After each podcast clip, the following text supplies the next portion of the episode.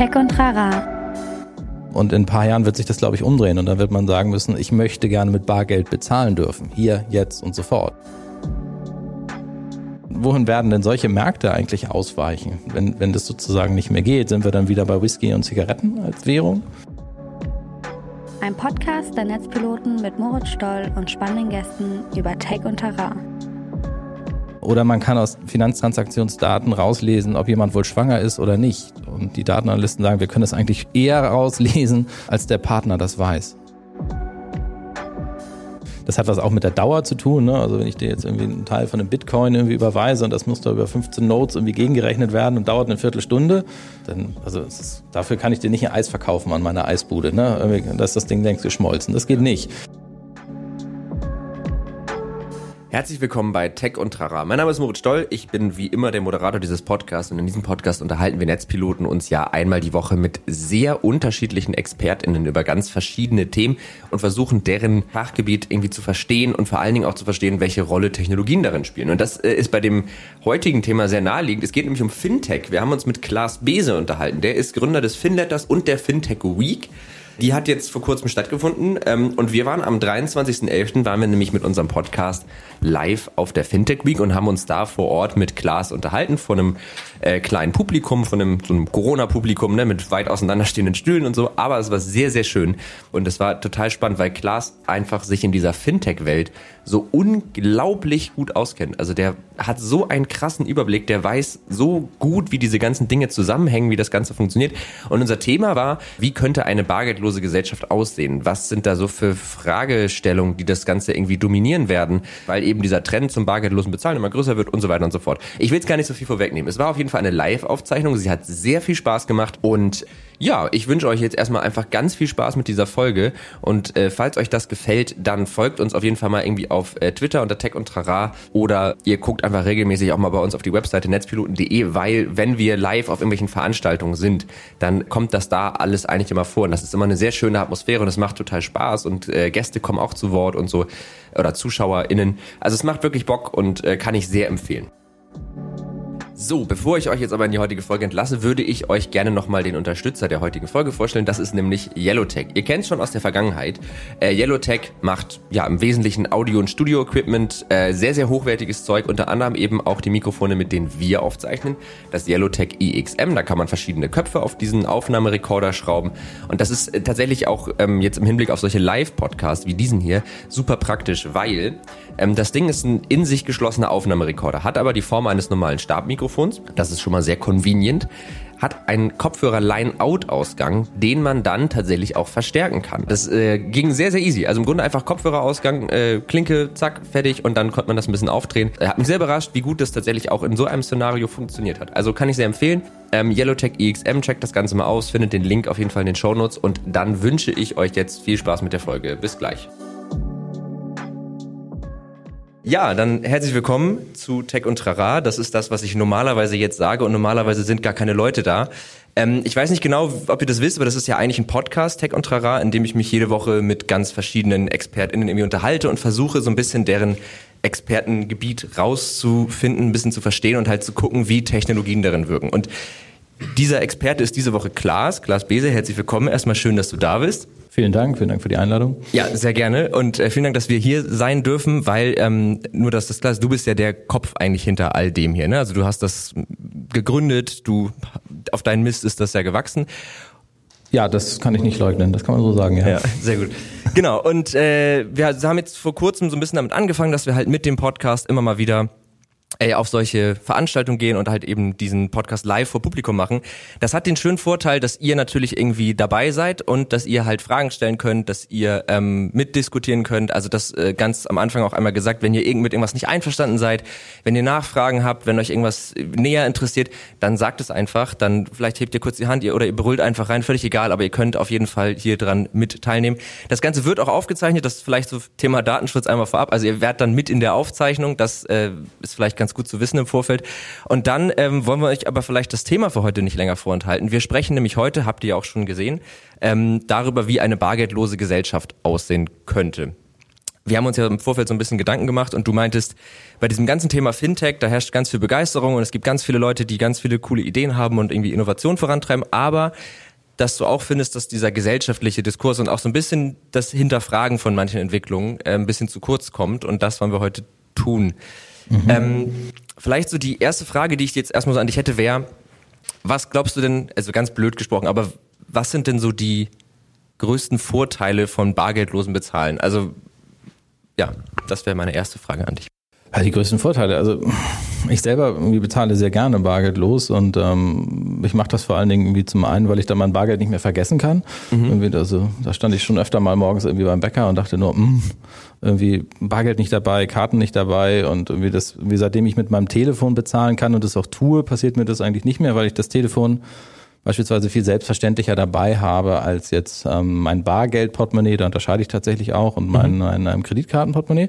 Deswegen glaube ich, dass das so ein sozusagen dieses Thema Bequemlichkeit, irgendwie das, das wirkt so ein bisschen negativ. Im Englischen sprechen wir auch viel von Convenience. Mhm. Also das sozusagen einfach zu machen, irgendwie, ich glaube, das ist so schon, schon so das größte Argument irgendwie für Menschen, das auch zu nutzen. Jetzt in der Pandemie irgendwie ist viel dazu aufgefordert worden, bargeldlos zu bezahlen, kontaktlos zu bezahlen, um Infektionen irgendwie zu vermeiden. Und das war natürlich am Anfang irgendwie auch ein großes Thema. Und dann sind wir noch von Schmierinfektionen ausgegangen und irgendwie dann hieß es irgendwie, dass das Bargeld ist so fürchterlich dreckig, weil man da so viele Bakterien drauf nachweisen kann. Also das hat sich natürlich jetzt auch nicht gehalten, muss man mhm. sagen. Jetzt irgendwie im, im Herbst 21, ähm, also Bequemlichkeit wäre so das, worauf ich runterbrechen würde. Ja, ich habe auch so ein bisschen recherchiert im Vorfeld. Bequemlichkeit war halt ein ganz großer Punkt und auch aus Sicht von, von irgendwie UnternehmerInnen natürlich, dass es auch ganz viel Zeit erspart, dass es sehr viel effizienter ist. Also ein Tankstellenbesitzer zum Beispiel muss sich keine, also jetzt mal in die Zukunft, in die Zukunft gesprochen, wenn eben alles bargeldlos ist, dann äh, wären so Themen wie Raubüberfälle einfach auch völlig sinnlos, weil es gibt dann ja nichts mehr zu klauen. Ähm, aber mir geht's zum Beispiel so, also ich finde bargeldlos bezahlen auch sehr bequem, aber ich finde es halt ein Schnuff zu bequem. Also bei mhm. mir passiert es dann, dass ich manchmal auch Sachen bezahle, die ich sonst vielleicht gar nicht bezahlt hätte, weil ich sie in erster Instanz auch gar nicht brauchte. Also ich bin dann ein bisschen lockerer mit meinem Geld und das führt dann auch gerne mal dazu, das werden wahrscheinlich hier viele auch kennen, dass man dann auch mal Dinge kauft oder auch Geld ausgibt, das man vielleicht nicht mehr so unbedingt noch hatte oder hätte ausgeben sollen. Ähm, das finde ich halt so ein bisschen schwierig bei diesem Thema bargeldlos bezahlen, weil ich finde, es macht, also sollte Zahlen, also mit Geld umgehen, sollte das bequem sein. War so eine Frage, die ich mir im Vorfeld so gestellt habe.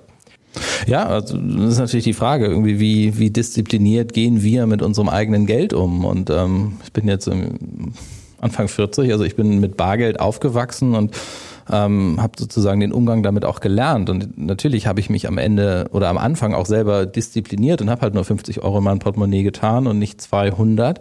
Und ähm, dann, wenn das alle ist, dann ist vielleicht auch der Abend dann irgendwie vorbei. Also mhm. das, das funktioniert natürlich wunderbar. Und wenn, wenn ich sozusagen mit einer Bezahlmedium wie einer Karte, einer Uhr oder einem Telefon irgendwie auf meinen kompletten Kontostand sofort zugreifen kann oder vielleicht sogar noch ein Dispo habe und dann noch, mhm. noch, noch viel mehr ausgeben kann, ähm, dann braucht es natürlich eine gewisse finanzielle Disziplin des Einzelnen und eine, ich glaube, Psychologen würden Impulskontrolle sagen, also dass man eben nicht da irgendwie ständig noch ein Eis kauft irgendwie und hier nochmal ein Bier und irgendwie da nochmal eine Tüte Chips und was man so alles ausgeben kann im Leben. Ähm, das ist für mich irgendwie einer der großen Punkte. Also wie, wie funktioniert denn eigentlich finanzielle Bildung, irgendwie, ja. wenn wir kein Bargeld mehr haben? Und das gilt, glaube ich, für für Erwachsene und für eine gewisse finanzielle Disziplin und Impulskontrolle genauso wie für, wie für Kinder. Also mhm. wie führen wir die eigentlich daran irgendwie? Und ich bin noch mit so, so kleinen ausgestanzten Münzen irgendwie groß geworden. Die gab es irgendwie im Kaufmannsladen und mhm. ähm, so habe ich dann irgendwie das, das gelernt. Irgendwie wie ne, große Münze, kleine Münze, großer Schein, kleiner Schein irgendwie und Zahlen. Ähm, und das wird natürlich gerade alles wesentlich abstrakter, wenn das Geld quasi nur noch auf dem Konto ist und irgendwie ich mein, mein Taschengeld auf einem Konto bekomme und das digital ausgebe, dann. Ähm Stimmt, da habe ich da habe ich gar nicht drüber nachgedacht. Also, dass so die 2,50 Euro oder 5 Euro die Woche, die man so in die Hand gedrückt bekommt, oder auch Monopoly. Das Coolste an Monopoly waren die Scheine, wenn wir mal ehrlich sind. Und das, ja. die sind jetzt dann perspektivisch gesehen weg. Ja, also bei Monopoly gibt es mittlerweile ja. in der bargeldlosen Version. Ne? Ja. Also die kannst du kaufen und dann zahlst du bei Monopoly auch schon noch mit Karte. Aber ist das genauso cool? Nein? Ich hab's noch nicht Nein, ausprobiert. Ist nicht, Nein? Ist, weil man sich nicht über das Geld streitet, ne? Also das fand ich immer, es gibt ja mal einen, der die Bank machen muss und der hat dann die undankbare Ausgabe, da äh, die Scheine rauszugeben und ja. so. Und das ist, finde ich, auch ein wesentlicher Teil. Und vielleicht kann man das auch so ein bisschen übertragen, dass zumindest es geht ja ein Stück weit was verloren. Also so diese, dieses, wenn Zahlen sehr einfach und sehr schnell von der Hand geht, das hat natürlich wahnsinnige Vorteile. Also wenn ich jetzt irgendwie ein Unternehmen habe und ich habe einfach diesen offensichtlichen Vorteil, dass Menschen bei mir schneller bezahlen, dass ich dadurch mehr Leute abkassieren kann zum Beispiel. Natürlich ist das, ist das praktisch, aber irgendwie, also ne, bei Monopoly fehlt's. Das finde ich einen ganz, ganz schönen Gedanken eigentlich. Ähm, was würdest du denn sagen, wie müsste denn finanzielle Bildung, also weil jetzt, oder wie sieht finanzielle Bildung klassisch aus und wie müsste sie dann aussehen? Also was müssten wir denn dann ändern? Also ich habe das Gefühl, dass es jetzt schon quasi falsch läuft in der finanziellen Bildung, weil das, weil das kein Thema in den Schulen ist, sondern weil finanzielle Bildung immer ins Private verlagert wird. Ähm, das ist kein Schulfach, irgendwie der Umgang mit Geld. Ähm, und, und, und das ist schon der erste Fehler, weil ich glaube, dass wir weil dann Eltern, die mit Geld umgehen können, das ihren Kindern weitergeben können und Eltern, die das nicht können, können es ihren El Kindern dann nicht weitergeben und mhm. werden dann nicht aufgefangen. Also so irgendwie, deswegen fehlt es, glaube ich, im Bildungskanon, in den allgemeinbildenden Schulen grundsätzlich. Ähm, und das Problem führt natürlich zu so einer gewissen finanziellen sozialen Spaltung. Also da habe ich große Sorge, dass sich das eher noch verschärft und verstärkt.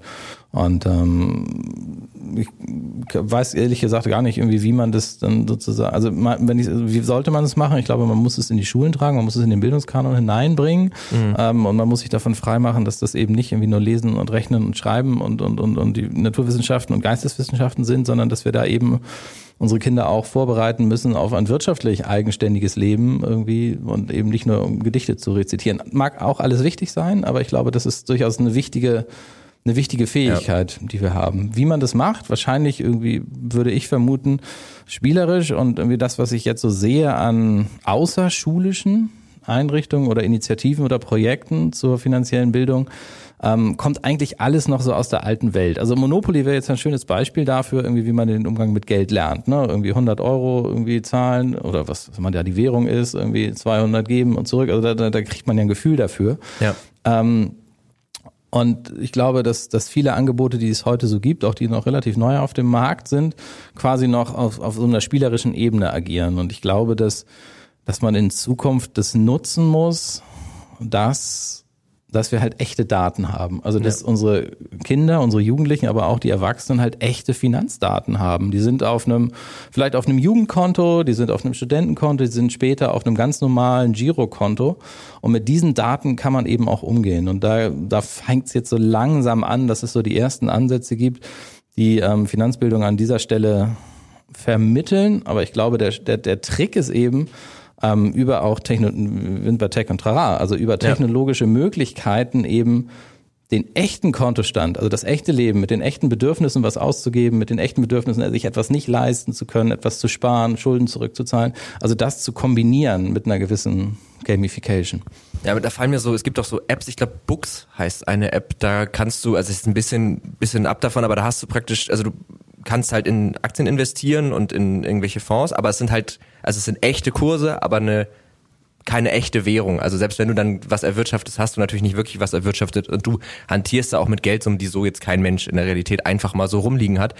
Ähm, aber das, finde ich, geht so ein bisschen in die Richtung. Und witzigerweise ist jetzt auch ein bisschen weirdes Beispiel, aber GTA 5, ähm, in dem Spiel gibt es ja auch eine, ein Finanzwesen. Das ist sicherlich jetzt nicht super realistisch, aber auch da kannst du eben so Dinge machen wie dein Geld in bestimmte Aktie zum Beispiel tun und dann ist das natürlich immer noch ein Spiel. Das heißt, wenn du dann ganz viele Autos von der Konkurrenzfirma zerschießt, dann steigen deine Aktien. Das ist jetzt vielleicht nicht so im Sinne der Bildung, aber ne, also aber trotzdem lernst du da irgendwie so ein bisschen mit mit Geld irgendwie umzugehen und ich habe mich gerade ein bisschen erinnert, wie das bei mir war. Ich habe in der Grundschule, glaube ich, auch so, da hat man so ein Joker-Konto oder so gekriegt ein Sparbuch.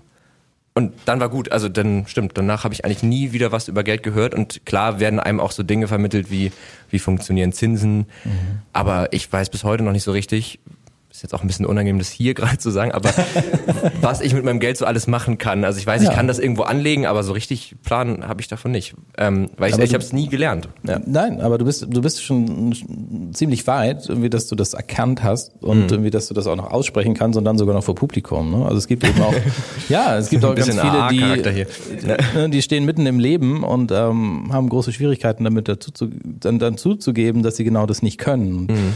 Ähm, ich glaube, das eine ist sozusagen eine finanzielle Disziplin zu haben und ganz simpel, nicht mehr Geld auszugeben, als man verdient, damit da irgendwie am, am Monatsende irgendwie was, was übrig bleibt. Aber dann bleibt natürlich auch die Frage, was macht man mit seinem Geld? Also wenn man, wenn man selbstständig ist, muss man da vielleicht nochmal was fürs Alter tun oder man muss das auch tun, wenn man angestellt ist, wenn man sagt, irgendwie an, die, an diese gesetzliche Rente glaube ich nicht oder das wird mir zu wenig sein. Mhm. Ähm, und da stoßen halt ganz viele an Grenzen und ähm, sind, sind natürlich auch viele Menschen, die dann aus einem Stolz heraus nicht so richtig wissen, was sie damit machen sollen und dann aber auch irgendwie zu stolz sind, sich da tatsächlich Hilfe zu holen. Und erneut, ich glaube, dass man da technologisch aber auch viel machen kann, weil ja. eine technologische Möglichkeit, also jetzt kann man machen. Man kann zur Verbraucherzentrale gehen und sagen, irgendwie 100.000 Euro habe ich hier gespart, ich habe noch 20 Jahre zu arbeiten, was, wie kann ich die denn mal schlauerweise anlegen oder man wird weitervermittelt zu einem Honorarberater oder so.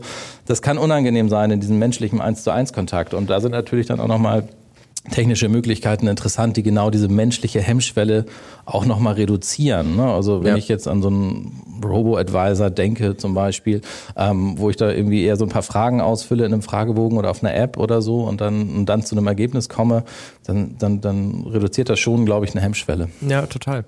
Ja, und auch Anlagemöglichkeiten. Also es ist ja jetzt nicht mehr dringend notwendig, dass man das über einen zum Beispiel BankberaterInnen macht. Ne? Also das, das sind ja auch alles Sachen, es gibt diverse Anbieter, es gibt diverse Apps. Ich kann nicht genau einschätzen, wie seriös die alle sind, aber es gibt zumindest ja die Möglichkeit, genau das zu machen. Ähm, aber wenn man jetzt über dieses Thema bargeldlose Gesellschaft nachdenkt und da so ein bisschen in die Zukunft guckt, dann wäre tatsächlich das auch nochmal eine wichtige Frage. Ähm, ist, wie ist es denn mit, mit eben menschlicher Beratung? Das ist jetzt zwar nicht direkt Bargeld, aber ich finde, das schlägt in eine ähnliche Kerbe. Ich bin zum Beispiel, ich bin da ziemlich klassisch, ich habe eine Bankberaterin, die finde ich auch ganz nett. So, da kann man dann alle halbe Jahr mal hingehen und dann guckt man mal, was man so machen kann und so. Ähm, mich würde der Gedanke jetzt stressen, dass ich mich um alles davon selber kümmern muss. Also, dass ich dann das alles selber verwalten muss, zwar auch alles irgendwie technologisch unterstützt, aber ich trage ja dann immer noch die finale Verantwortung, wohingegen, wenn du jemanden hast, der sich damit auskennt und du bist jetzt nicht tief im Thema, dann kann das natürlich auch sehr dankbar sein, da irgendwie Unterstützung zu haben. Ja, aber absolut. Ähm, also der Vorteil ist ja, wenn man so eine persönliche Beraterin hat und die wird man bei einer, bei einer, bei einer Neobank irgendwie, die es quasi nur in, der App auf deinem Telefon gibt, ähm, wird sie nicht geben, sondern die gibt es in der Regel bei deiner, bei deiner Sparkasse oder bei deiner Volksbank. Und ich bin immer der Meinung, bei einer, bei einer Sparkasse, bei einer Volksbank wird man nicht mehr als notwendigerweise beschissen. Also das ist schon okay. Aber ja. du zahlst natürlich auch dafür. Ja, ne? Also du zahlst dafür, es ist keine unabhängige Beratung. Du hast irgendwie, da eine Sparkasse hat irgendwie ein eigenes Produktportfolio und irgendwie da bekommst du schon einigermaßen gut durch die Tür. Mhm. Ähm, und, und sozusagen irgendwie, wenn du dich damit nicht beschäftigen willst, dann funktioniert es auch. Ähm, es geht vielleicht einen Tick besser, wenn du dich damit selber beschäftigst. So, das ist wie bei vielen Themen im Leben, glaube ich, so, irgendwie, ja. dass es einen Tick besser geht, wenn man, wenn man da einsteigen möchte. Und dass das nicht jeder möchte, ist ja auch völlig okay. Ähm, aber spannend ist ja, dass, ähm, wo alt bist du? 25. 25, irgendwie, dass du sozusagen, ich habe dann doch noch ein bisschen mehr Vertrauen zu einem Menschen. Mhm. Ne, irgendwie, also das ist halt die Frage, wie werden die nächsten Generationen Vertrauen überhaupt entwickeln? Ne? Wie werden die Vertrauen haben in eine Beraterin bei einer Sparkasse, die hast du wahrscheinlich von deinen Eltern irgendwie geerbt? Nee, tatsächlich Oder wo nicht. Hast du ich bin da auch einfach ein bisschen komisch. Also ich bin, ich bin einfach irgendwann umgezogen und ich fand das einfach immer gut, wenn es mhm. jemanden gab, der mir da so ein bisschen mhm. äh, das ein bisschen ge gezeigt ja. hat im Grunde. Aber das ist, also ich weiß von vielen Altersgenossen, mhm. dass das nicht so ist. Also ja. vielleicht ist das jetzt auch nicht unbedingt die Norm. Ähm, ja, aber vielleicht hat es auch gar nichts mit dem Alter zu tun, sondern auch mit deiner, mit deiner Persönlichkeit. Ja, also vielleicht mögen extrovertierte Personen lieber mit anderen reden und introvertierte sind aber lieber vom Bildschirm. Also das kann ja, ja auch sein. Ja, das kann sein. Ja. Ähm, wenn man jetzt über das Thema spricht, bargeldlose Gesellschaft, dann kommt man ja irgendwann auch in dieses Thema Daten. Das, du hast es auch schon kurz angerissen, so Finanzdaten. Ähm, und wir hatten auch im Vorfeld schon so ein bisschen darüber gesprochen, Transaktionsdaten. Also wenn ich jetzt irgendwas bezahle, mhm. dann geschieht das ja nicht, ohne dass irgendwo Spuren bleiben. Und das könnte man ja durchaus kritisch sehen. Was genau ist denn daran jetzt so kritisch? Also es ist ja einfach sehr praktisch, es geht sehr schnell, aber.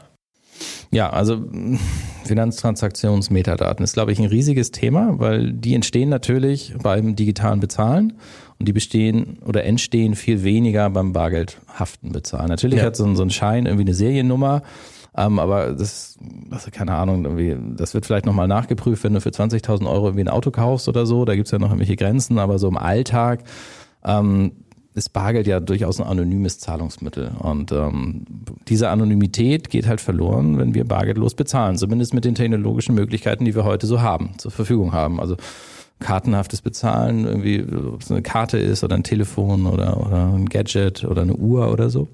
Und ähm, es entstehen Transaktionsmetadaten. Also irgendjemand sagt, okay, Klaas hat gerade irgendwie heute Mittag ähm, um 12.30 Uhr beim Edeka im großen Borster eine Pokeball für 9,50 Euro gekauft. Krass. Und ähm, will ja. man wissen, wie ich die bezahlt habe irgendwie welche App ich benutzt habe und welche Kreditkarte dahinter lag und dann war noch Apple Pay dabei. Also da sind Daten, die sind irgendwie schon, da sind ganz schön viele Daten entstanden.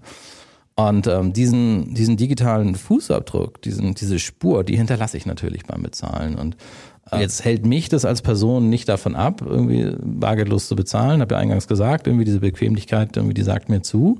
Aber in Große und Gänze entsteht da natürlich sehr viel. Und ich glaube, dass man Finanztransaktionsmetadaten genauso machtvoll verwenden kann, wie das eigentlich mit Telekommunikationsmetadaten ist. Und diese Diskussion haben wir natürlich in den letzten Jahren gesellschaftlich eigentlich schon sehr stark geführt. Ne? Also mhm. Bewegungsprofile erstellen, also wie, wie so ich mein Mobiltelefon, in welcher Zelle sich das einloggt.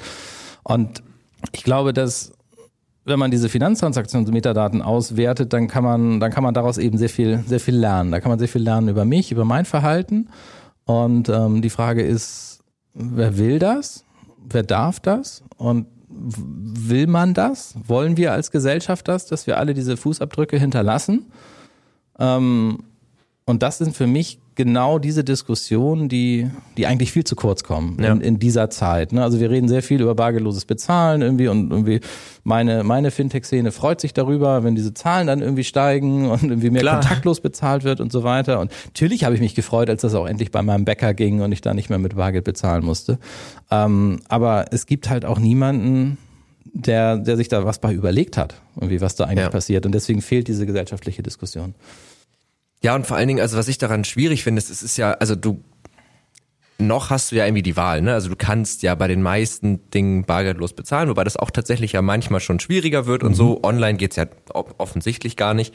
Ähm, aber Doch, du, es geht. du kannst online bargeldlos bezahlen? Ja. Das geht. Wie? Wie mit Via Fintech oder früher ähm, Barzahlen. Mhm. Das ist tatsächlich eine Technologie von einem Fintech-Startup aus Berlin. Ähm, okay. Ähm, es gibt ähnliche Modelle, ich glaube, aus, aus der Schweiz, ähm, wo du dann so eine Art QR-Code anzeigst. Ähm, dann gehst du zum nächsten Supermarkt, der mitmacht. Also das ist hier in mhm. Hamburg vielleicht irgendwie Butney oder so und zahlst dann 129,33 in Bar ein und kannst, kriegst dann da irgendwie deine Turnschuhe im Internet. Also diese Brücken gibt es. Pass, ja, das wusste Doch. ich nicht. Ja, okay, gut, dann äh, war das jetzt Quatsch, was ich gerade erzählt habe. Ähm, aber trotzdem hast du ja, also wenn man das jetzt weiterspinnt, dann, wir reden jetzt ja über dieses Szenario, dass es immer halt wirklich alles bargeldlos mhm. funktioniert und also mit Geld umgehen ist ja nichts, was optional ist. Also ich muss ja, um hier zu leben, um zu essen, um gewisse Dinge zu tun, muss ich ja Geld ausgeben und das heißt ja, dadurch wäre ja jeder Mensch erstmal gezwungen, seine Zustimmung zur Verwendung dieser Daten oder zur Speicherung äh, zu geben, was ja an anderer Stelle, also ne, wenn man es jetzt mal auf irgendein beliebiges anderes Thema, Sprachassistenzsysteme für zu Hause, so, da werden auch Daten gespeichert, aber ich weiß das halt und wenn ich das nicht möchte, kaufe ich mir das halt nicht, weil es ist jetzt ja nicht zwingend notwendig, aber das wäre jetzt ja in dem Fall, also gäbe es ja diese Wahlmöglichkeit einfach gar nicht. Ja, also die fehlt uns, ne? Also ja. irgendwie, die, die fehlt uns tatsächlich und irgendwie heute sind es noch viele Menschen, die ärgern sich darüber, irgendwie, dass ihre Karte nicht akzeptiert wird. Und das wird natürlich irgendwann kippen. Ja. Und dann wird man sich darüber ärgern, dass Bargeld nicht mehr akzeptiert wird. Und das gibt's heute natürlich auch schon. Irgendwie gibt es irgendwie Cafés, die sagen, irgendwie, ich mache das nur mit Karte, zahlen sowieso 75 Prozent meiner Kunden mit Karte. Und aus genau dem Grund, ne? irgendwie mich, mich, mich, mich sorgt diese Bargeldentsorgung. Dann habe ich hier in meinem Café Bargeld rumliegen, das muss ich dann nach Feierabend in so einer schwarzen Reißverschlusstüte irgendwie bei der Bank in so ein Nachttresor werfen. Mhm. Und irgendwie, da muss ich hier irgendwie durch meine dunkle Straße gehen und das Geld wieder loswerden. Irgendwie, das will ich nicht. Das sind ja auch berechtigte Bedenken, mhm. ähm, das, das sozusagen nicht zu tun. Aber diese, diese Wahlmöglichkeit irgendwie, die ist, ist ja die Frage irgendwie, ob man die fordern kann, ob man die fordern soll. Also im Moment mhm. wird, wird diese Wahlmöglichkeit gefordert von denjenigen, die sagen irgendwie, ich möchte mit Karte bezahlen dürfen. Mhm. Ich hätte gerne Wahlmöglichkeit, ich hätte den Kanal da gerne drin. Ähm, und in ein paar Jahren wird sich das, glaube ich, umdrehen. Und dann wird man sagen müssen, ich möchte gerne mit Bargeld bezahlen dürfen. Hier, jetzt und sofort. Ja. Und ähm, ob das dann kommt, weiß ich nicht. Also in Dänemark beispielsweise kannst du an der Tankstelle nicht mehr mit Bargeld bezahlen. Nee, das stimmt. Ja, warum nicht? Ja, klar, weil irgendwie die Tankstellen überfallen wurden, irgendwie um das Bargeld zu rauben. Und da möchte man die, die Menschen, die in so einer Tankstelle abends irgendwie im Dunkeln da irgendwie die Stellung halten, schützen. Ja. Legitimes Motiv. Aber zu was führt das? Ja. Wer von euch zahlt über die Hälfte der Zeit eher mit, also eher mit Bargeld? Gibt es Leute, die mehr Bargeld benutzen? Du zahlst mehr mit Bargeld? Okay, ja, also.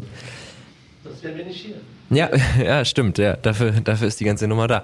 Ähm, das heißt, man kann so ein bisschen festhalten, beim Thema bargeldlosen Bezahlen ist ein kritischer Punkt eben diese ganze Sache mit, da werden entfallen ganz viele Transaktionsdaten dann. Mit den Daten müssen wir so ein bisschen gucken, was damit gemacht wird. Wird das jetzt eigentlich gerade irgendwie, also hat man da wirklich einen Überblick, was Finanzunternehmen, Kreditkartenunternehmen, was die mit diesen Daten machen? Also ist das so klar, ist das so transparent oder könnte es auch sein, dass da viel passiert, wovon man gar nicht so richtig weiß?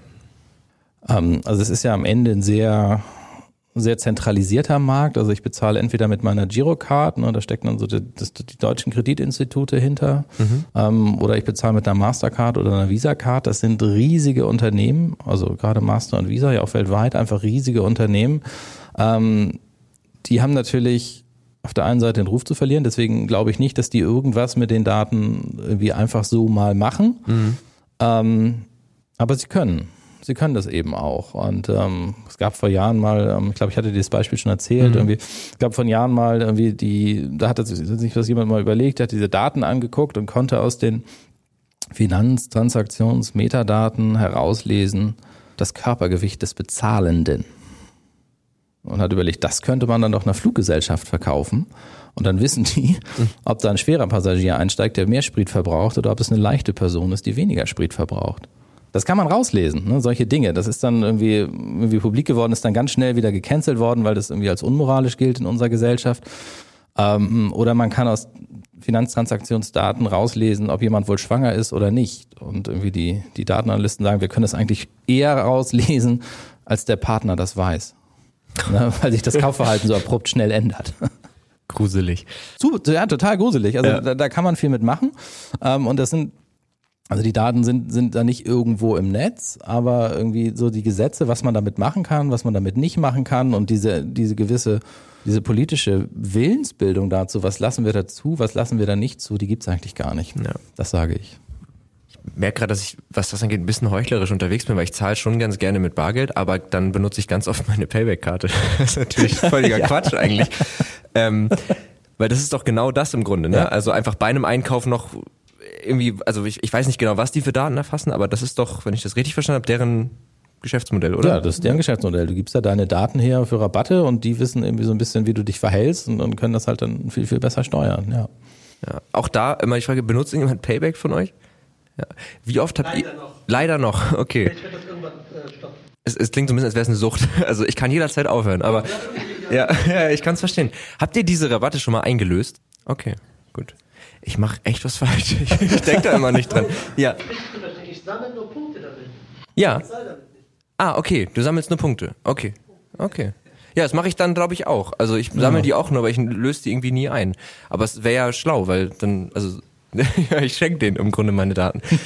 ähm, das Thema ist wahnsinnig riesig, aber ich glaube, wir sollten es auf jeden Fall mal irgendwie streifen in dem Kontext. Es gibt ja dann, wenn man jetzt über, über Finanztransaktionsmetadaten, das ist ein sehr deutsch klingendes Wort, wie ich finde, spricht, äh, dann kann man ja auch über andere anonymisiertere Bezahlsysteme nachdenken oder, oder Finanztransaktionsmöglichkeiten und dann rutscht man ja schon unweigerlich so ein bisschen in diese Blockchain-Richtung. Ja. Ne? Ähm, ich habe aber das Gefühl, dass sich das als Bezahlmittel, also ich habe jetzt gesehen, es gibt schon auch mehr, immer mal wieder Shops, wo man dann irgendwie mit Bitcoin oder mit anderen Kryptowährungen bezahlen kann.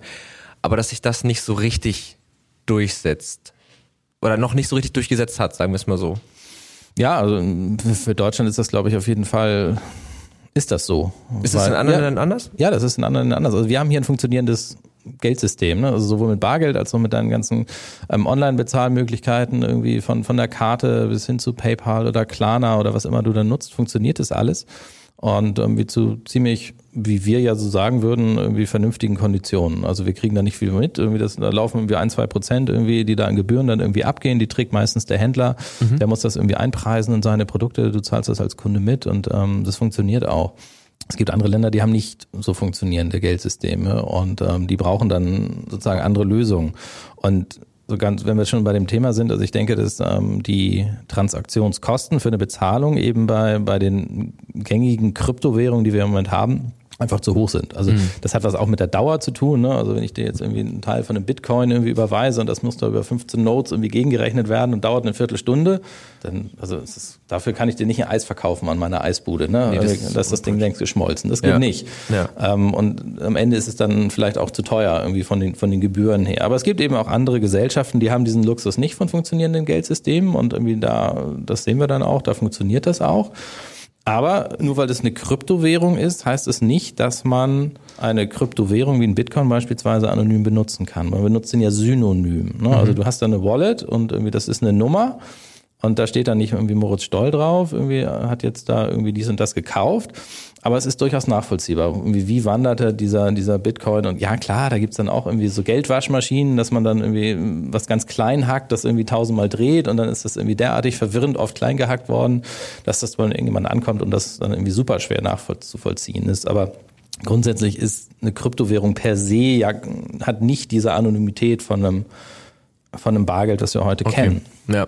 ja, klar, macht Sinn. Das ist natürlich immer noch, also okay, und, ja. Also wenn ich dann noch mal kurz ergänzen darf, ja, und irgendwie so die, die, die nächste Stufe, die wir ja sehen, ist, also natürlich haben wir diesen Krypto-Boom erlebt und irgendwie in den letzten Jahren und jeder kriegt wahrscheinlich jeden Tag irgendwie ein paar Spam-E-Mails dazu irgendwie und einige haben da irgendwie investiert, wobei ich mir nicht so sicher bin, ob man in Währung wirklich investieren kann. Also ich bin halt Betriebswirt, irgendwie für mich ähm, braucht eine Investition irgendwie auch irgendwie, muss irgendwas passieren und das muss zurückverdient werden und nicht nur einfach eine Spekulation sein, dass es knapper wird, sondern irgendwie so der nächste Schritt ist doch eigentlich das, das digitale Zentralbankgeld. Also dass wir diese Diskussion gibt es überall auf der Welt. Also das überlegt die Europäische Zentralbank, in den USA und überall anders auch, nämlich irgendwie auf Blockchain basiert Zentralbankwährungen herauszugeben.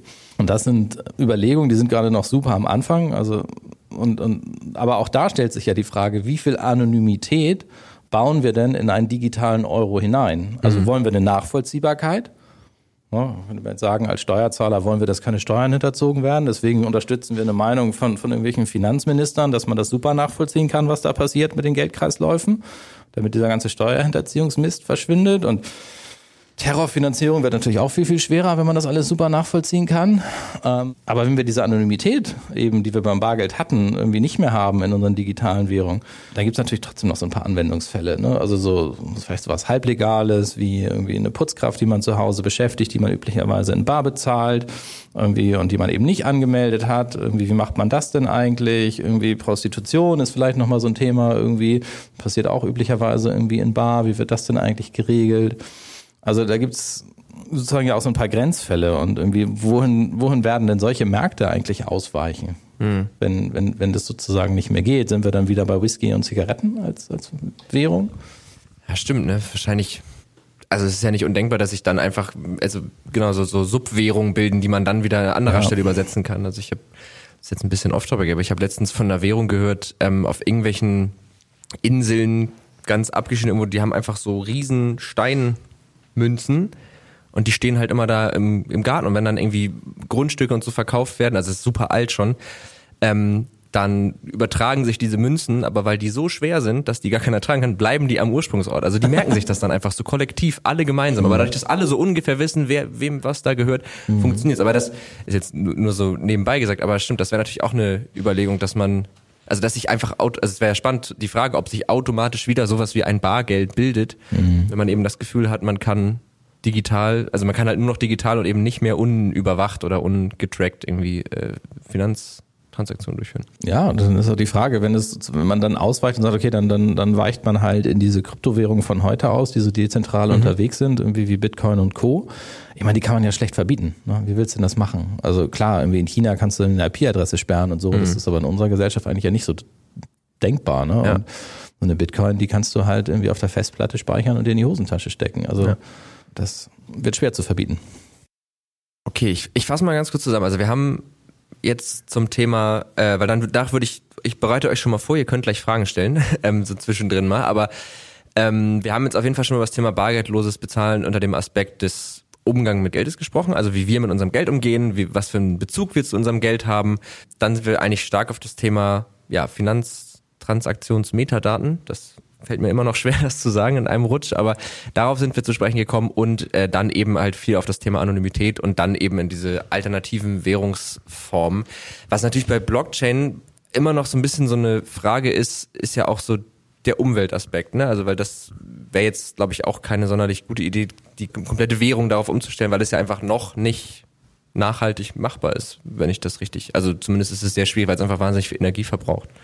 Ja, also das ist natürlich äh, im Prinzip ein eingebauter Fehler, nämlich dass mhm. man sagt, irgendwie so eine Transaktion über eine, also eine, heut, eine heutige Transaktion für, für heutige Kryptowährung braucht wahnsinnig viel Rechenleistung, damit sie eben unfälschbar wird und wahnsinnig viel Rechenleistung braucht wahnsinnig viel Strom. Ne, jetzt kann man ja. sagen, okay, das lassen wir irgendwie alles auf Island machen, da wo irgendwie es sowieso viel Strom gibt, den die gar nicht irgendwie anders nutzen können.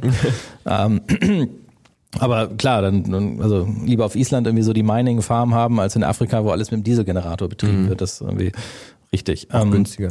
Aber klar, irgendwie, das muss man sich natürlich muss man sich fragen, irgendwie ist, ist sozusagen einfach viel Rechenleistung irgendwie, die, die man, dadurch wird sie schwer zu knacken, ist das so, so der Weg, den man gehen will, muss? Oder wie kann man dann eben auch bei einer bei einer ähm, digitalen Zentralbankwährung das Ding irgendwie so ein bisschen energieeffizienter abbilden. Weil, also was wir ja heute haben, ist, wir haben ja eigentlich ein zentralisiertes System. Ne? Mhm. Du nimmst 100, hebst 100 Euro ab von deinem Konto, dann wird deine, deine Sparkasse bucht das dann, also gibt dir das Geld am Automaten raus und bucht das dann irgendwie über Nacht gegen bei einem zentralen Konto bei der Zentralbank.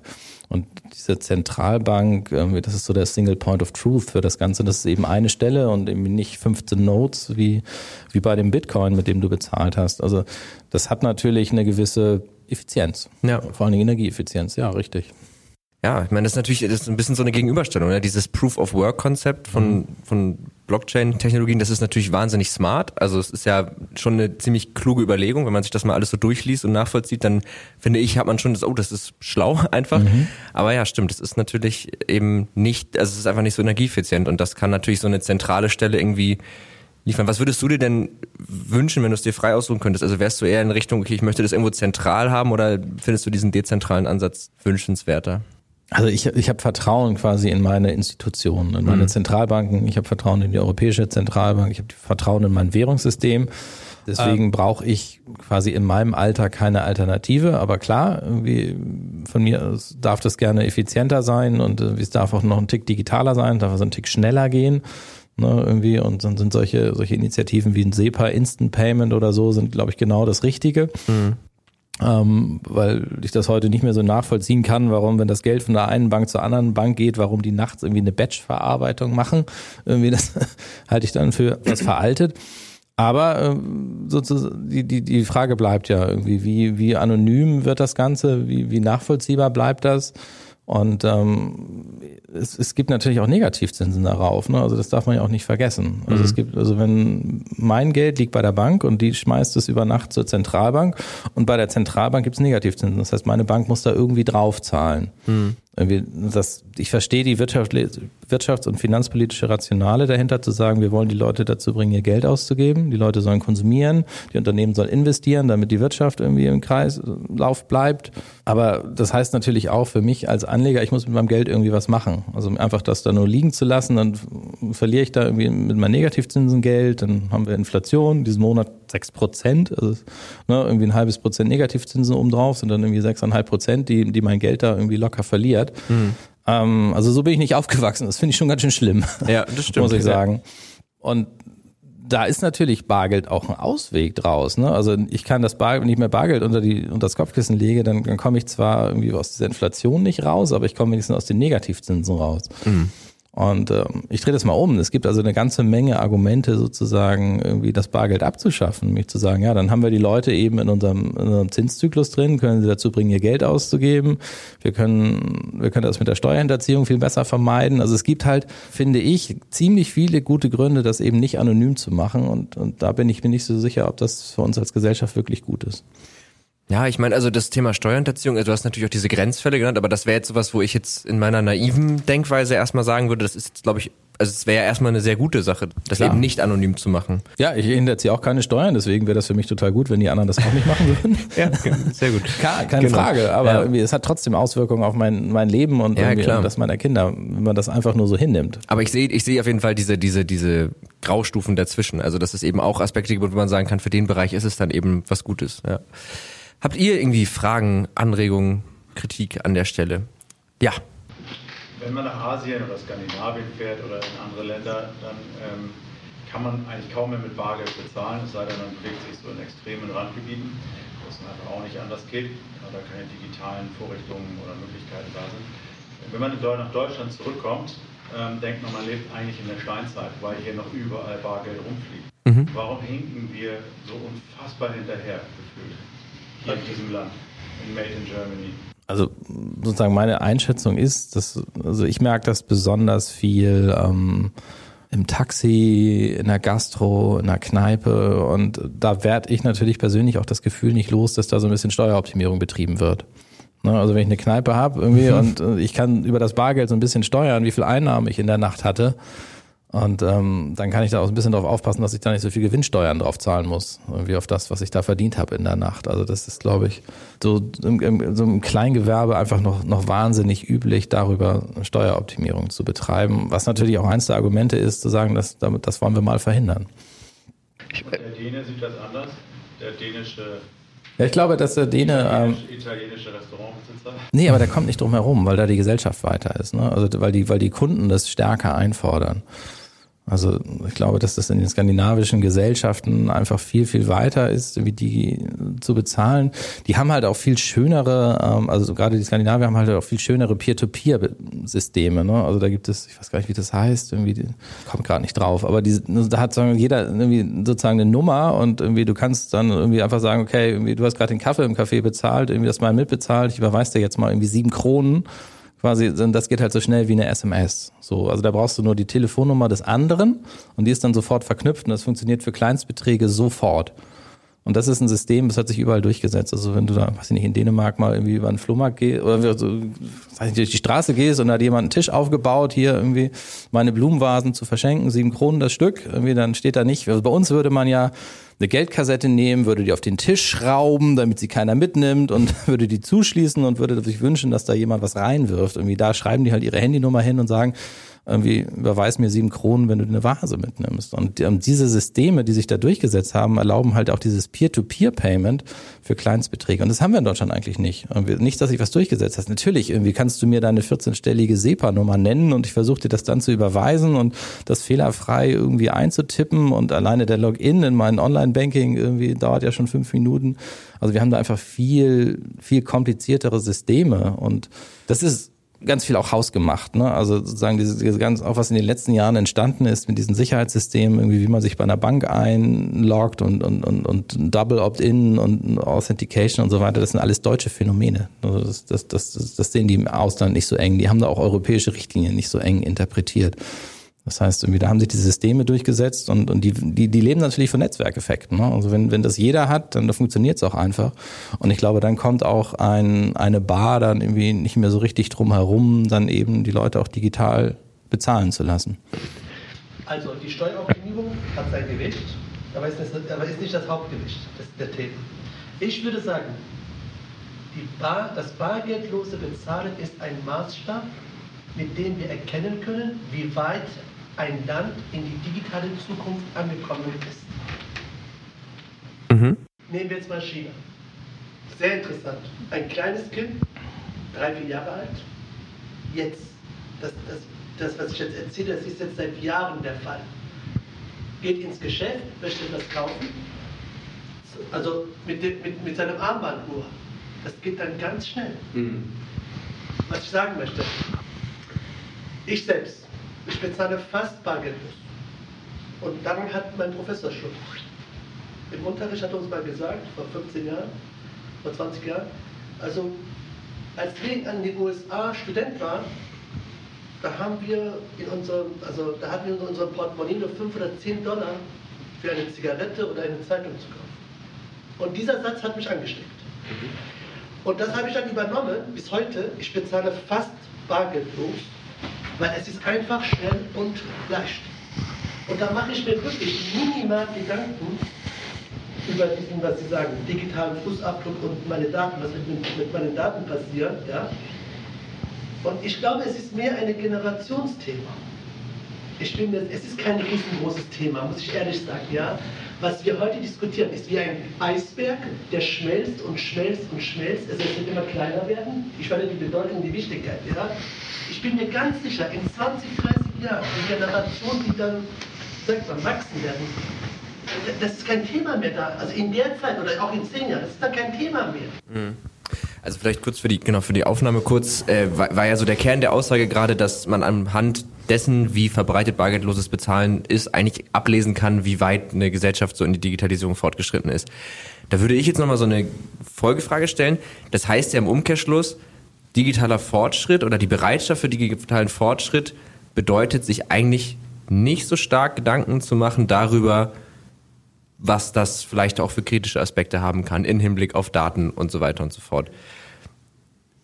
Ist das, also da, da, weiß ich nicht, ob ich da so mitgehen würde. Das ist eine These. Ja, genau, also ich aber weiß, aber. Nach, ja? ja? ja, genau. Das, nehmen das, Sie China, nehmen Sie Deutschland. Ja? ja, genau, also das ist eine These, ab, absolut, aber das, also ich würde jetzt mal sozusagen kollektiv drüber nachdenken, ähm, ob nicht sozusagen also ich verstehe den Aspekt total und auch wie du gerade ja auch meintest, Glas, ähm, mhm. in, in Skandinavien oder so, die legen da gewisse Richtlinien auch nicht ganz so stark aus vielleicht. Zwei Faktorautorisierung und solche Geschichten sind da nicht ganz so stark. Aber also sollte man diese Sicherheits- oder auch Datensicherheitsfragen außen vor lassen oder ist es nicht eigentlich auch ein Indiz für eine vielleicht nachhaltigere digitale Zukunft, äh, wenn man diese Aspekte eben mit einbezieht und das sozusagen auf einem etwas kräftigeren Fundament aufbaut?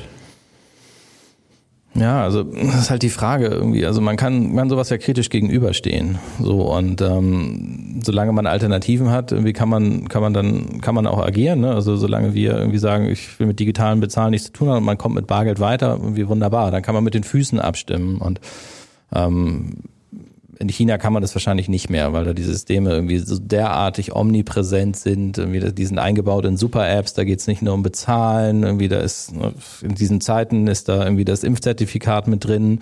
Irgendwie im Zweifel kannst du mit der App, dann musst du dann mit der App den QR-Code da hinlegen, damit du irgendwie überhaupt irgendwie reisen kannst, damit du da irgendwas mhm. verlassen kannst, irgendwie irgendeine Zone und so. Also das ist natürlich eingebaut in so eine, in so eine Super-App. Ähm, ich würde da jetzt mal eine Parallele ziehen zu einer super aktuellen Diskussion, die wir gesellschaftlich ja auch gerade führen. Das ist so irgendwie, irgendwie impfen oder nicht impfen. Ja, ja, nee, so die Frage, gut, ja, ich mache mal ein Fass auf, aber so ja, aber irgendwie, ich habe so den Eindruck, irgendwie, also man kann natürlich irgendwie hinterfragen, irgendwie soll man sich impfen lassen und es ist doch alles noch gar nicht so richtig ausprobiert und man kann davor Angst haben. Und ich finde, es gibt einen großen Unterschied, dass das kritisch zu hinterfragen, also mhm. da offen ranzugehen und zu überlegen, was heißt das für mich, was bedeutet das eigentlich und das Unbekannte ist angstbesetzt. Das gilt für uns alle so. Deswegen kann ich das auch ganz gut nachvollziehen, dass die Menschen Angst haben, sowohl vor der Impfung als auch vor digitalen Bezahlen, weil es unbekannt ist. Mhm. Aber wie, aber aus welcher Perspektive gehst du daran? Das will ich sagen. Wie gehst du daran, weil du, weil du das kritisch hinterfragst oder gehst du daran, weil du einfach nur ein Misstrauen hast und es per se ablehnst?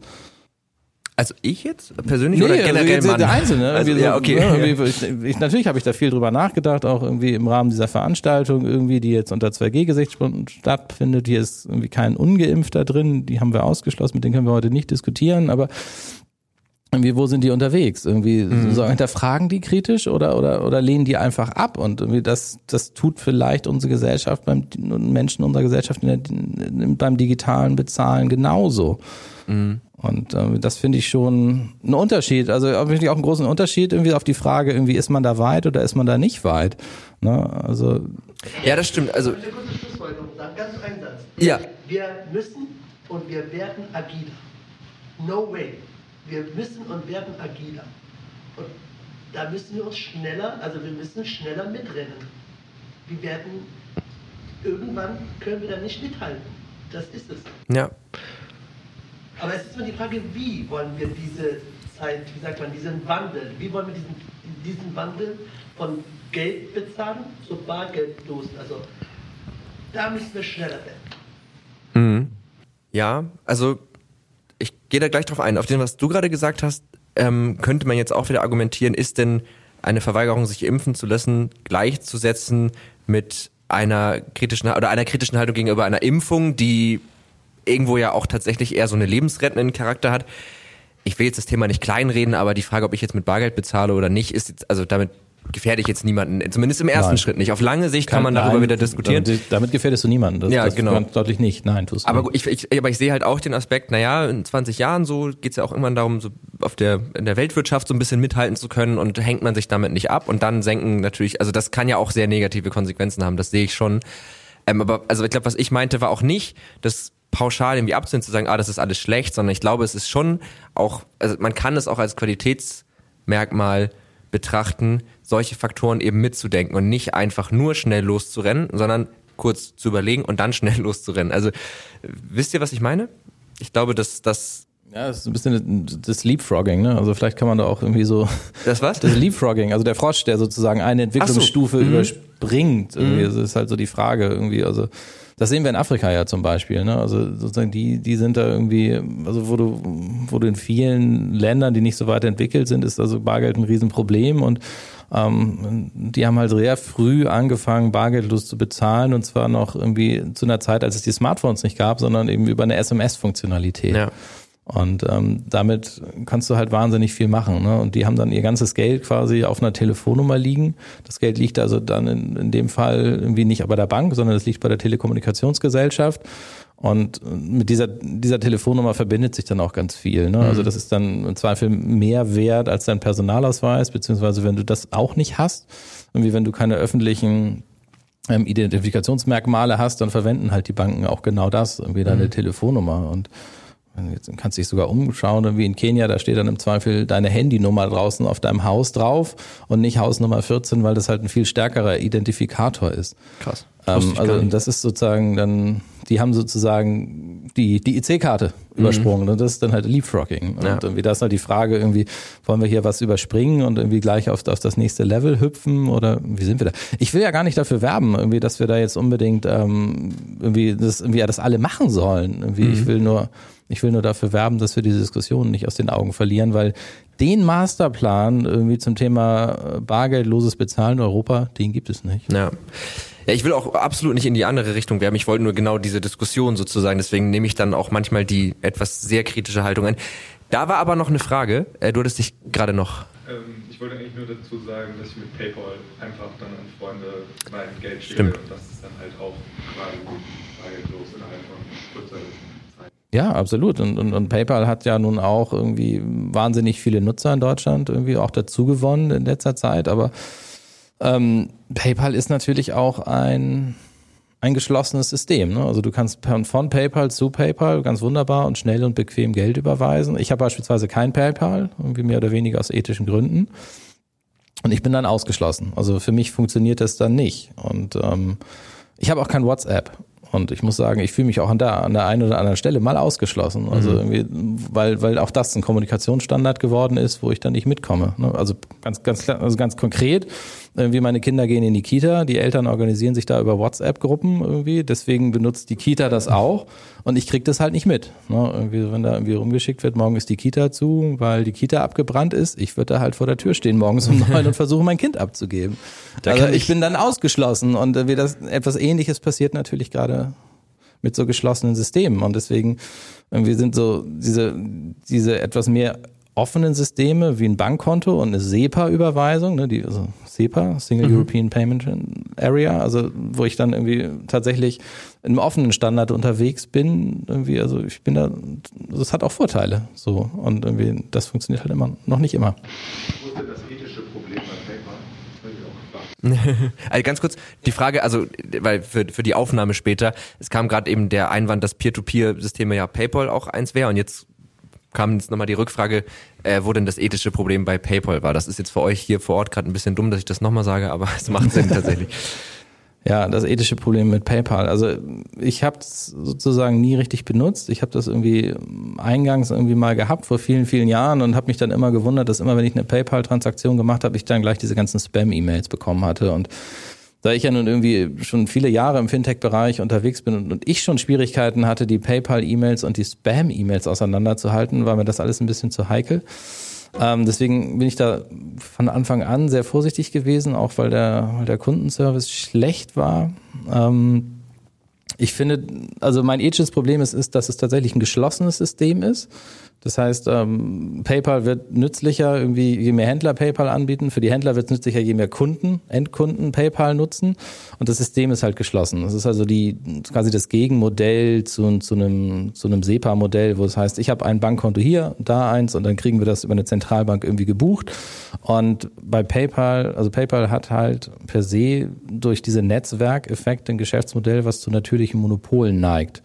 Also mehr oder weniger abzusehen, dass PayPal dann irgendwie immer, immer größer wird. Und ähm, wenn es sozusagen einen Standard bildet auf dem Markt, der privatwirtschaftlich definiert ist, ähm, dann steht es denen natürlich auch frei, die Gebühren entsprechend anzupassen, wie es ihnen passt und nicht wie es uns, wie es mir passt.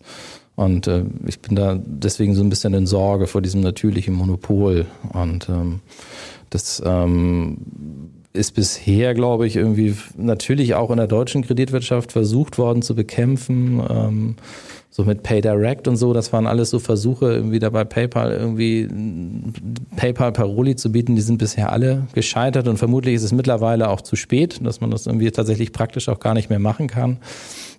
Und deswegen ähm, wäre jetzt meine Einschätzung, dass wir wahrscheinlich in so ein paar Jahren dann eher gesetzlich, also tatsächlich Zahlungsalternativen haben. Also dass man sagt, okay, du darfst gerne PayPal anbieten, Online-Shop, Offline-Shop, wo auch immer, aber du musst da eben noch gewisse Alternativen dazu machen, damit wir eben nicht diese Payment-Monopolisten auf dem Markt haben, die am Ende die Konditionen diktieren. Naja, und dann noch ganz kurz, ja. irgendwie, ich bin einmal Opfer eines Identitätsdiebstahls geworden. Ähm, und irgendwie, ich habe auf einmal wie Rechnung, also in Kasso schreiben bekommen da haben wir eben auch von PayPal, die gesagt haben, du hast da irgendwie teure Sachen für mehrere tausend Euro bestellt und nicht bezahlt. Und das habe ich aber nicht gemacht. Irgendwie, da war ich irgendwie einem Hotel in Wien und habe ganz sicher nicht irgendwie für 5000 Euro Musikequipment bestellt. Und die haben das klug gemacht. Die haben dann irgendwie meine E-Mail-Adresse irgendwie nachgebildet. Da fehlte aber ein Buchstabe und so weiter. Und den Kundenservice von PayPal, den ich da erlebt habe, ähm, das war keine schöne Erfahrung, weil die sind davon ausgegangen, dass ich den Betrug begangen habe und haben mich quasi wie den Betrüger behandelt. Und das, das fand ich nicht in Ordnung. Was ähnliches hatte ich letztens auch. Ähm, wir kommen langsam zum Ende. Äh, wir sind tatsächlich schon fast seit einer Stunde am Quatschen. Deswegen würde ich diesen Punkt, den du gerade aufgegriffen hast, gerade nochmal nehmen und zu unserer finalen Podcast-Kategorie. Also in so einem Podcast muss man immer feste Kategorien haben. Das ist so, das gehört sich einfach so. Äh, und deswegen sprechen sozusagen meine Gäste und ich jede Woche eine Empfehlung aus an die HörerInnen dieses Podcasts. Also irgendwas, was man sich unbedingt mal angeschaut, angehört oder ausprobiert haben sollte. Irgendwas, was du empfehlen kannst. Und anknüpfend an das, was du gerade über Paper erzählt hast, kann ich eine von unseren Folgen und ein Buch in Kombination empfehlen, nämlich äh, Michael Seemann hat Die Macht der Plattform geschrieben. Da hat er eben sehr, äh, sehr wissenschaftlich Plattformen analysiert, was ist eine Plattform, welche Typen von Plattformen gibt, also auf einer sehr technischen Ebene äh, bis hin eben zu und hat eben dann auch solche Themen aufgegriffen wie ab wann wird so eine Plattform eigentlich unverzichtbar und das eben aus einem sehr wissenschaftlichen äh, Blickwinkel. Äh, mit dem habe ich auch gesprochen, das war super spannend und das Buch kann ich tatsächlich sehr empfehlen, Die Macht der Plattform von Michael Seemann. Aber jetzt wäre noch spannend, was du denn empfehlen möchtest. Ne, ähm, wenn ich da mal eine Frage stellen darf, also es gibt ja verschiedenste Plattformen mhm. und ähm, so, so Google, Amazon, Facebook und Apple, GAFA irgendwie sind natürlich irgendwie sehr präsent, auch weil wir diese Produkte hier täglich nutzen. Ist in dem Buch, sind diese Plattformen irgendwie in der Hierarchie einge, also, eingeordnet worden? Du meinst ähm, jetzt diese, diese konkreten verschiedenen Plattformen oder generell verschiedene Typen von ja, Plattformen? Generell. Ähm, also er hat, ich, die genaue Aufteilung kriege ich nicht mehr zusammen, aber er hat zum Beispiel ganz stark unterschieden zwischen sozialen Plattformen, ähm, aber auch sowas wie einem Betriebssystem, das auf einer gewissen Ebene auch eine Plattform ist. Und hat also Kriterien definiert, worüber sich eine Plattform dann, also ein geschlossenes System und so weiter und so fort. Äh, Programmierframeworks sind in einer gewissen Art und Weise auch eine Plattform, äh, weil sie eine gewisse Schnittstelle haben, weil sie einen gewissen Zugriff äh, auf sich erlauben oder eben nicht und das definiert eine Plattform. Also genau. Jetzt suchst du wahrscheinlich gerade deine Empfehlung raus, ne? Ja. Ja, jetzt muss ich meine Empfehlung raussuchen, weil sie mir gerade nicht einfällt. Nein, ich habe in den letzten, aber ich habe ich hab einen Lückenfüller. Ähm, ich habe in den letzten Wochen viel über die Hierarchie von Plattformen nachgedacht, weil ich habe viel über die Bedeutung von Google, Amazon, Facebook und Apple in der für die Finanzwirtschaft nachgedacht, weil die alle was mit dem Thema Payment zu tun haben. Ne? Also Apple Pay ist offensichtlich, Google Pay ist offensichtlich. Facebook irgendwie startet eigene Kryptowährungen, irgendwie, das ist irgendwie klar. Also alle sind da irgendwie in diesem Bereich unterwegs und wir werden die, werden, wie, ste wir sind, wie steigen die so ein in diesem Markt und irgendwie die Angst ist auch groß in der Finanzbranche irgendwie, dass die sozusagen einsteigen und das irgendwie besser machen, weil die mit so wahnsinnig viel Marktmacht da reinkommen. Und ähm, ich bin so ein bisschen zu dem Schluss gekommen, dass die alle wenn die sich mit Finanzdienstleistungen beschäftigen, dass die alle ihr Geschäftsmodell stärken wollen, dass die alle ihre Plattformen, ihre Ökosysteme stärken wollen, also dass ein Amazon das ganz einfach machen möchte zu bezahlen. Du hast mhm. gefragt, ist das immer gut? Ja, für, für Amazon ist es gut, wenn das mit dem Bezahlen einfach funktioniert und wenn es Amazon Pay gibt, dann gibt es das, damit es einfach ist, auf Amazon etwas zu kaufen. Klar denken die dann auch drüber nach, Amazon Pay kann man dann auch in einem anderen Shop nutzen und so weiter, aber eigentlich machen die das alle irgendwie für ihre eigenen Plattformen. Und ähm, was die aber alle nutzen, ist, die nutzen dann alle solche, solche ähm, Credit Card ähm, Unternehmen wie Visa oder Mastercard. Die sind eigentlich immer noch einen drüber, weil die sind da immer noch irgendwie eingebunden. Also um die kommen auch Google, Amazon und, und, und Facebook nicht darum herum. Mhm. Ähm, deswegen habe ich so ein bisschen nach der Hierarchie gefragt, weil ich glaube, dass, dass da sozusagen die großen Kreditkartenunternehmen drüber stehen. Ah, okay. Ja, das, also das kann sein, aber vielleicht in dem Fall tatsächlich steht die Antwort in diesem Buch. Ähm ich habe sie ehrlich gesagt gerade nicht.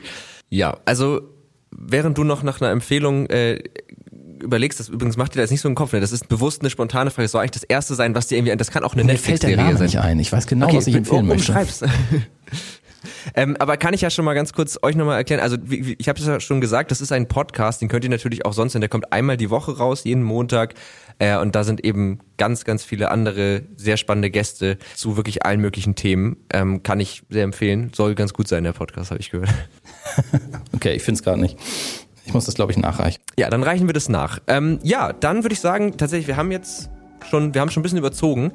Äh, ich hoffe sehr, dass es euch gefallen hat. Ich hoffe sehr, dass es dir gefallen hat, äh, dass ihr ein bisschen was mitnehmen konntet. Ich glaube aber schon, weil, also ich habe jetzt ganz viel gelernt und das ist für mich hat sich schon gelohnt dadurch. Ähm, genau. Moritz, vielen Dank für das Gespräch. Das hat sehr viel Spaß gemacht mit ich dir. Danke vielen dir. Dank für deine Offenheit. Vielen Dank für deine klugen Fragen. Danke, ich danke dir für die sehr klugen Antworten und dass du hier warst. Jetzt müssen wir aufhören, sonst wird es genau, sonst wird's unangenehm. Ja, also dann viel Spaß noch auf der Fintech Week und äh, einmal Applaus für Klaas gerne.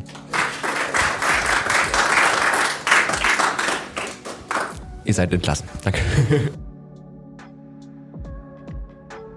Tech und Rara.